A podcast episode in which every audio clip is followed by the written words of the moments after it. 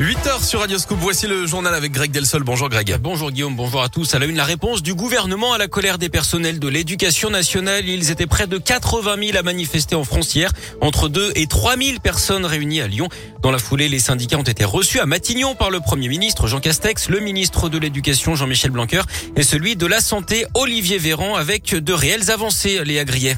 Oui, le gouvernement a notamment promis la distribution de 5 millions de masques FFP2 pour les enseignants en maternelle, eux qui sont face à des enfants non masqués en classe. À suivre également la distribution plus tôt que prévu dès le début de la semaine prochaine de masques chirurgicaux pour les personnels de l'éducation nationale. Autre annonce, le recrutement de plusieurs milliers de remplaçants pour faire face à la crise, notamment 3300 contractuels et le recours aux listes complémentaires. Ces candidats qui ont eu le concours mais qui n'ont pas été recrutés. Et enfin, notez que les évaluations de mi-CP qui devaient commencer la semaine prochaine seront-elles reportées à un délai qui reste à définir? Quant aux épreuves de spécialité du bac qui doivent avoir lieu en mars, des discussions seront menées pour savoir s'il faut les reporter au mois de juin. Merci Léa. J'ajoute que les syndicats disent désormais attendre des actes concrets pour la mise en œuvre de ces annonces. Jean-Michel Blanquer et Jean Castex qui seront d'ailleurs à Lyon aujourd'hui en compagnie d'Elisabeth Borne. Ils seront au JO des métiers à Eurexpo Chassieux. Défilé de politique hein, à partir d'aujourd'hui dans la métropole à moins de trois mois de la présidentielle puisqu'Anne Hidalgo, la candidate socialiste, attendue à Villeurbanne tout à l'heure et à Vaux-en-Velin demain. Et puis Christiane Taubira devrait annoncer sa candidature à la primaire populaire demain à la Croix-Rousse. Dans l'actu local, cette prise des policiers à Vénissieux mardi, d'après le progrès, ils ont arrêté un homme qui avait 3 kg et demi de résine de cannabis sur lui sur un point de deal boulevard Lénine. Il avait également 1400 euros en liquide. Le suspect affirme avoir simplement remplacé le vendeur habituel. Il a été présenté hier au parquet en vue d'une comparution immédiate.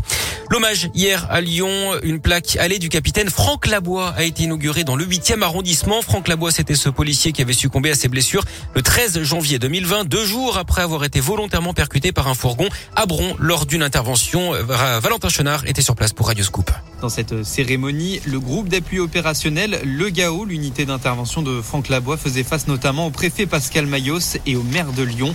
Grégory Doucet a d'ailleurs été le premier à prendre la parole. Franck Labois était là pour nous. Il faudra se souvenir aussi de son maillot, de ses glissades, de ses coups de crosse, de ses regards, de ses attentions, de ses gestes, de son assiduité à soutenir, épauler, enquêter, intervenir. Que Franck Labois repose en paix. Le préfet ému a lui aussi rendu un vibrant hommage aux policiers. Ils ont ensuite, en compagnie de la famille, dévoilé la plaque de cette allée du capitaine Franck Labois avant un dernier silence et la Marseillaise. Le conducteur du fourgon est toujours en détention provisoire en attendant son procès. Le passe vaccinal dans l'impasse. Hier, députés et sénateurs n'ont pas réussi à se mettre d'accord sur un texte commun. Du coup, la navette parlementaire reprend. Le projet de loi revient donc devant l'Assemblée nationale aujourd'hui, demain devant le Sénat.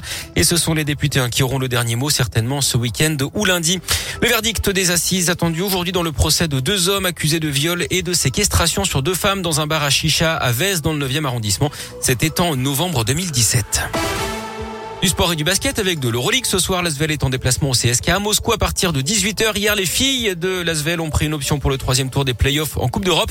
Elles ont battu Siktikvar 76 à 63. Pas facile l'enchaînement.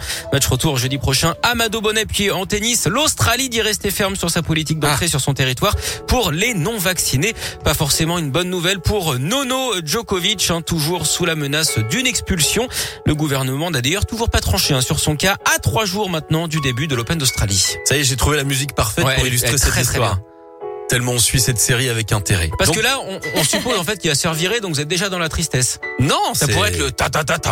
Non mais il y a plein de rebondissements. C'est le Ouais, côté euh, précédemment, un petit peu, ouais. précédemment dans Novak Djokovic. Enfin, pas dans Novak Djokovic. Non. Enfin, précé- oh, bon, Oui. écoutez, on va enchaîner.